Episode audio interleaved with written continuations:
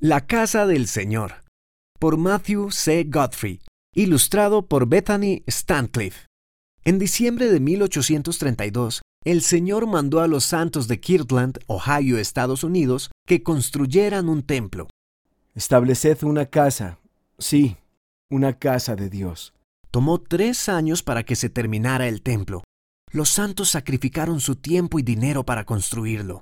Se terminó en marzo de 1836 José Smith mandó a los santos que se congregaran para la dedicación. En la mañana del 27 de marzo de 1836, alrededor de mil personas asistieron a la dedicación del templo. Sidney Rigdon habló por más de dos horas. Posteriormente, José Smith leyó la oración dedicatoria. Véase Doctrina y Convenios, sección 109. Te pedimos, oh Señor, que aceptes esta casa.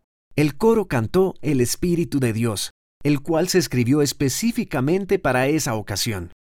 Muchas personas testificaron de las grandiosas experiencias espirituales que tuvieron en la dedicación, incluso la abundancia del Espíritu Santo y la aparición de ángeles. El 3 de abril, Jesucristo se apareció al profeta José Smith y a Oliver Cowdery en el templo. Les dijo que lo aceptaba como su casa y que los santos deberían regocijarse por las bendiciones que recibirían.